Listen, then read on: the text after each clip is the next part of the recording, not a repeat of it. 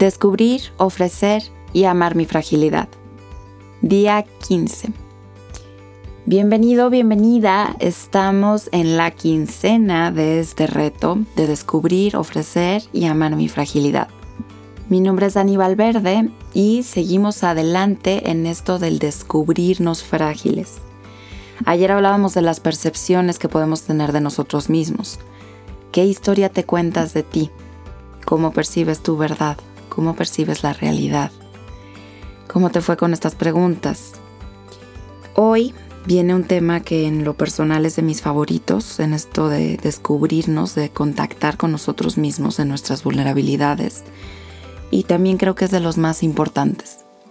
Es el tema del silencio. El fracaso es también la necesidad de silencio para comprender la propia existencia, como se los había mencionado antes, el silencio nos obliga a escuchar.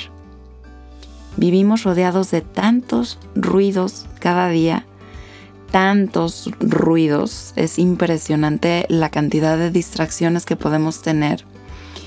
Porque, híjole, yo creo que sobre todo los que vivimos en ciudades grandes, pero ni siquiera es necesaria una ciudad para tanto ruido, ¿eh? pero en general hay tantas cosas pasando a nuestro alrededor y tantos eh, estímulos, este, que el celular, que la computadora, que el radio, que la música, que eh, la plática, que la... O y ahorita que estamos este, en un boom de todo lo virtual, hay mucho ruido, hay mucho ruido. Este, y esto nos, nos da también la parte en donde estamos tan distraídos que es más difícil contactar con nosotros, lo que en otros tiempos era pues dado por hecho. O sea, es un...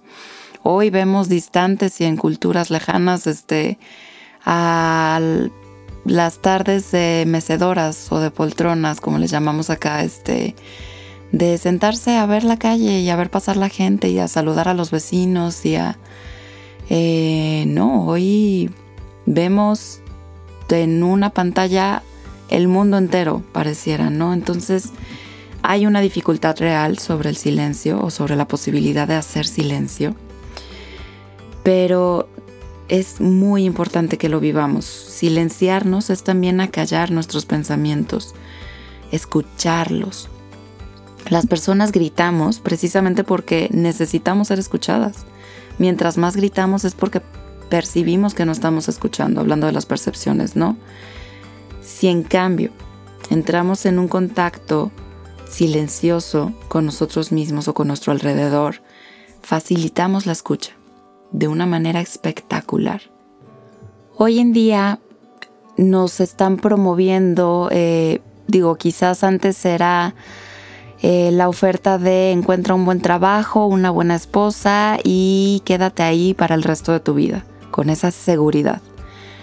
Hoy vivimos muchas eh, inseguridades en donde más bien lo que se nos pide o se nos promueve es vivir experiencias, muchas experiencias, mientras más experiencias mejor, vivir al máximo, es decir, viajar más, conocer más, descubrir más, estudiar más, moverte más, llegar más lejos.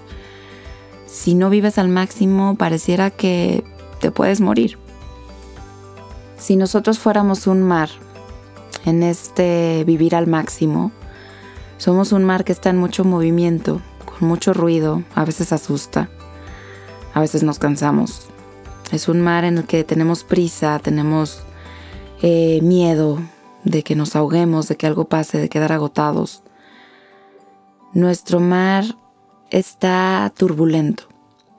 El problema de esto es que nos alejamos de la contemplación de lo que es mirar un mar quieto y pacífico y sentirnos nosotros pacíficos en esa quietud. La única manera de descubrir una flora y fauna extraordinaria que vive debajo del mar, en la profundidad, es precisamente cuando el mar está quieto, casi transparente, cuando se puede ver y distinguir. De otra manera, con las olas y el viento es imposible de distinguir que habita en la profundidad de nuestro mar. Escuchar la voz de Dios, nuestra propia voz también, Es muchísimo más fácil cuando estamos en silencio y en quietud. Te invito a tomar una respiración profunda conmigo, que esto de oxigenar el cerebro siempre es bueno. Inhala por nariz y suelta por boca. Busca el día de hoy por lo menos unos 20 minutos de estar en silencio.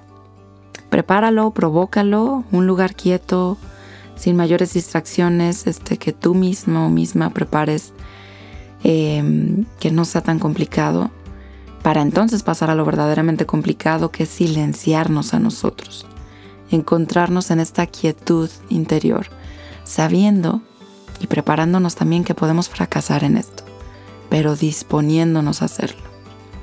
Que tengas un excelente día.